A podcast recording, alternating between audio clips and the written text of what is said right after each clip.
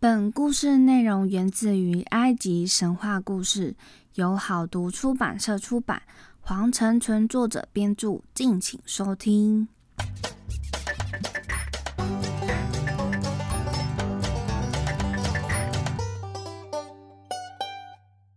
欢迎收听翻译机说神话，我是翻译机，今天是小故事的第一集。第一个主题呢为法老的故事。古埃及中，国王被称为法老，认为法老是神的子孙，是拉神派遣至人间来统治人类的。法老权威来自天上的天威，因此每个居民绝对要遵从法老的命令。尽管法老和常人一样有思想、有感情、有爱、有恨、有愤怒、有七情六欲，但埃及法老仍被认为是不同于凡人的神。今天会有四则关于法老的小故事，主要都以男性的法老为主，而至于女性法老的部分会放在之后大故事里说。没办法，谁叫我是女生？那让我们一起来听翻译机说神话吧。第一则故事：命运。有个埃及法老，他统治着土地辽阔的国家。有一天晚上，一群强盗闯入宫中，抢走法老由金子做成、里面装满金银珠宝的金柜。于是法老下令，谁能找到金柜，或者是抓到强盗，就奖赏一千金币。那不知道以前埃及的币值为何？现在的埃及钱是使用埃及镑。币值是一块埃及镑等于一点七八块台币，将近快要两倍。所以如果假设是一千的埃及镑，大概等于一千八百元的台币。但感觉应该不会那么少，只是我是现在拿现金的币值换算的。而尽管有这项法令，但还是没有人找到。人民几乎把国内所有的房子和水井都找过了，就是都没有。法老只好向首相施压，如果找不到金贵的话，就要凑满一百个人头悬挂城外。第一百个人头就是你首相的头。首相当然很紧张啊，他自己也出钱要来悬赏。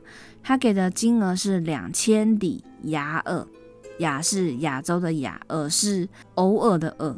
我不太知道多少钱呢，就是金币，接下来就是亚尔嘛。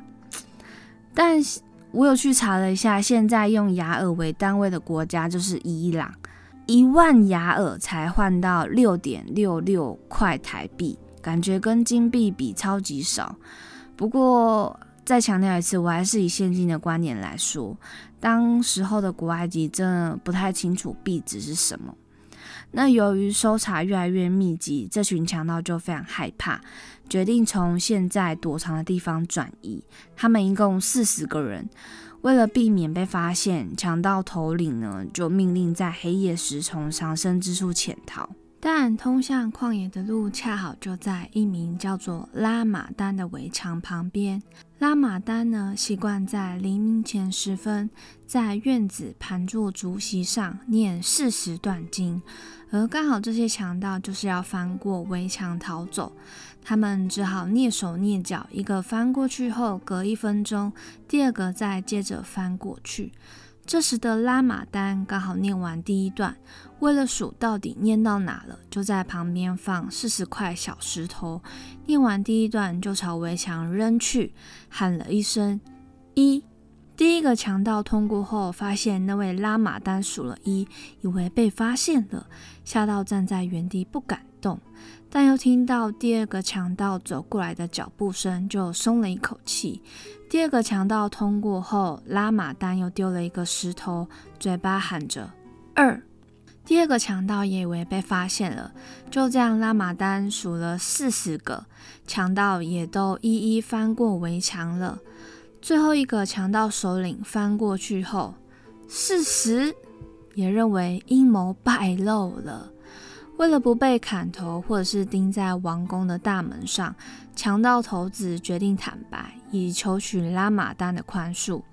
于是，强盗们越过城墙，抬着沉重的金柜，来到拉马丹的面前，求他不要向法老告发。然后，他们就迅速离去。不久天就亮了。拉马丹对于刚刚发生的事情觉得有点困惑，但又随即发现金贵就在旁边，心想：我要发大财啦！就赶紧整理仪容，带着金贵向法老叙述这事情的过程。不过拉马丹也没有全部提，他就说找到金贵是神灵显灵的现象，法老不必知道到底是谁拿走金贵，因为天机不可泄露。法老只好无奈的同意。那因为拉马丹找到了金贵，所以就赐给他许多金银财宝，还任用他担任法老的先知，让拉马丹住在王宫内。就这样，拉马丹的地位就从平民到皇宫的先知地位，整个瞬间翻转。拉马丹就担任先知许多年，他一直受到法老的尊敬，享受荣华富贵，全国人民也都很尊重。而突然有一天，一个恶魔在他耳边说：“你的荣华富贵就要到尽头了，也许会被赶出皇宫，关进地牢。”折磨致死等等，拉马丹就非常的害怕，也不能随便逃走，因为大家都认识他，所以他就只好用装疯的方法，大家看到他疯了就不会要他了，那法老看到他也会赶快逃走。于是拉马丹就趁法老洗澡的时候扮成一个幽灵，光着身子，蓬头垢面，手里拿着一把尖刀，闯进来将法老掳走。结果他们一走后，浴室的屋顶就马上掉了下来。法老整个赞叹极了，Amazing！这个先知不但成功预言，还拯救了他的性命。拉马丹这时脸整个垮了，一切都是命运呐，始终逃不过。之后的日子，拉马丹也就不敢轻易尝试，因始终躲不过命运。有一天，邻国的王子向法老的女儿求婚，法老就按照惯例问拉马丹的意见。拉马丹随即进行祭典，寻求神谕，不久宣布可以赞成这件婚事。法老决定要举行一次盛大的婚礼，他派人到全国各地宣传，还派使者拿请帖请附近邻国的亲王来参加。当天举行完大婚后，有一位亲王想要尝试拉马丹的预言能力，跑去皇宫花园后，跑来找拉马丹的面前询问手上有什么东西。拉马丹脑筋一片空白，心里懊恼。我怎么会知道啊？为什么又是今天要在许多亲王前出糗呢？那拉马丹呢？他就把自己目前的困境比作成不成气候的蚱蜢，伤心的碎念说：“你这个可怜的蚱蜢，第一次你设法逃脱了，这一次你逃不了了，你已经落入亲王的手中了。”而这个你就是在比喻拉马丹自己，但是亲王听到拉马丹的自言自语，大声的赞叹：“Oh my God！你果然是这个时代最伟大的先知！我手上握的果然就是蚱蜢。我第一次抓住这只，后来又被它逃掉了，第二次才抓住。大家都为这个厉害的先知欢呼，而法老也对拉马丹赞誉有加。”下一位亲王也想要向拉马丹询问一个问题，但年迈力衰，走不太动。拉马丹只好起身走向亲王。走到一半，拉马丹停住了。大家顺着他的目光看过去，就看到王后正站起来准备离开。人群中一阵哗然，法老的脸色突然变沉重起来，满脸狂怒，抽出他那镶满珠宝的匕首，愤怒地说。这条狗竟然在大庭广众下偷看我的皇后，该死！就用匕首刺中拉马丹的心脏，倒在血泊当中。弥留之际，拉马丹咕哝地说：“命运啊，谁能摆脱你呀？”第二则故事《拉莱尔杀魔记》在古夫法老统治埃及的时代，就流传着关于魔鬼王的故事。魔鬼王能够变换成各式各样的人或形状，偷偷进入城中掳走孩子，带回去城堡后，他们这群魔鬼就先戏弄一番，再就把他们吞到肚子里去。而法老的臣子们就在讨论，谁敢去杀死这位魔鬼王呢？有个大臣提议让赖拉尔去，他是一个勇敢的人，而且他的妹妹也被魔鬼王抓走了，我们可以把任务交给他。而赖拉尔也同意接受这个任务了。他们便想出一个方法，就是让赖拉尔伪装成旅行家，混进魔鬼王的城堡中。赖拉尔就随即整理行囊出发了。历经跋山涉水，终于找到魔鬼王的城堡。进去前，有个老人突然出现，给了赖拉尔一壶魔酒。他说：“人类喝了力气大增，魔鬼喝了却会中毒身亡。”老人说完就消失了。赖拉尔还在路上，刚好遇到他的妹妹，于是妹妹就带着哥哥进入城堡当中，向魔鬼王说：“这是一位旅行家，他刚好旅游到这里，想要住一个晚上。”走进大厅后，就看到宝座上的魔鬼王在看他。魔鬼王身材巨大，红色的皮肤布满一条条青筋，头上有一头白发。赖拉尔不畏惧魔鬼王，以谦逊的态度向魔鬼王解释自己如何到这边。魔鬼王便命令他跟其他恶魔一起吃饭。端大餐的呢，就是城内被抓走、眼神呆滞的少男少女们。吃到一半，赖拉尔拿出魔酒与他们共同分享。魔酒果然起了作用，魔鬼王和各位魔鬼都倒地不起。赖拉尔很快的穿上盔甲，提起宝剑朝魔鬼王走去，用力砍下魔鬼王的头，而喷出来的血刚好喷到赖拉尔的眼睛，被灼伤了。解决了城堡中的魔鬼后，给赖拉尔魔酒的老人带赖拉尔到尼罗河畔，用河水洗他的眼睛，赖拉尔的眼睛就恢复了视力。在他的后面就跟着一票少男少女们。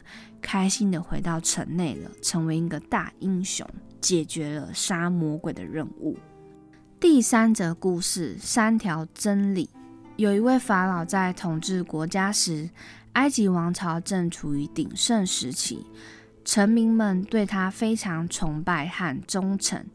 一天，法老突然颁布了一个命令，规定每个人犯罪后，无论重罪轻罪，都必须判死刑。但除非能说出三条法老无法反驳的道理，就可以获得赦免。有一次，一名士兵犯了罪，被抓住判了死刑。真的说出三条无法反驳的真理。第一条呢，他就是跟法老说：“您是威力无比的拉神的子孙，是拉神让你统治这个世界的。”这个真理完全合理。嗯，所以法老同意了。让他继续说第二条真理。士兵说：“尊敬的法老，您是宽厚仁慈的，您对虔诚敬神的子民们是宽恕的。这点好像也无法反驳诶，因为一反驳就证明自己并非宽厚仁慈，所以就让士兵说出最后一条真理。士兵说：尊敬的法老，您颁布的这条法律是英明无比的。”使臣民们有机会一养圣容，这是伟大拉神的旨意。说完这三条真理，这对法老自己而言真的是完全无法辩驳，所以士兵也就被赦免死罪，获得自由了。这故事就是告诉我们，说话的艺术真伟大。第四则故事：空中造屋。以前埃及有个名字叫做阿布努瓦斯的人，我们简称他为阿布。此人呢非常聪明，他呢就自己打造了一间两层楼的房子，却始终卖不出去。有个很奸诈的商人听到，就跟阿布说：“我可以买下这栋房子，但我只想要买二楼，还有靠在墙边的楼梯就好了。”嘿嘿嘿，感觉好像坏人哦，有奸诈的感觉吗？阿布呢想一下，同意了。又在说，那你要不要把一楼也给买啦？但这个商人就说：“我不要啊，我只要楼上就好啦。”于是阿布就故意找几个工人来，然后呢，就是想要把一楼拆掉，就说：“那你一楼不满，我就只好把他们拆掉喽。那如果二楼撑不住的话，别怪我喽，我有先跟你说喽。”商人听到这个就气得牙痒痒的，所以就最后就只把这两层楼都买了下来。从此呢，这个商人就对阿布怀恨在心，决定要陷害他。商人呢，就趁着进宫的机会，对法老说：“民间有个叫做阿布的人，可以在空中建造房子。”法老呢是神的子孙嘛，当然听到就不高兴啦。既然有人会有这样子的法术，他是神呢，其他是凡人呢，怎么可能会有法术呢？他们就急忙的将阿布召进宫殿当中，要求他三天内要在空中造一座房子。如果没有办法，我就。处决你，砍下你的头。阿布呢，就回到家，就准备了一张纸和浆糊，做了一只风筝，在风筝上挂铃铛和长绳。起风的时候，阿布就把风筝放到天空中，绳子的一端就绑在王宫花园的树上。第二天早上，大家都听到花园有叮叮的声音，抬头一看，就看到天上有个黑点。阿布就进宫去跟法老说：“房子已经造好了，但做屋顶的木板不够，请您给一点木板，让人拿上去吧。”但工人们怎么试都无法从细细的绳子爬到天上，所以这些工人只好向法老请罪。他们真的没有办法从绳子走到天上去。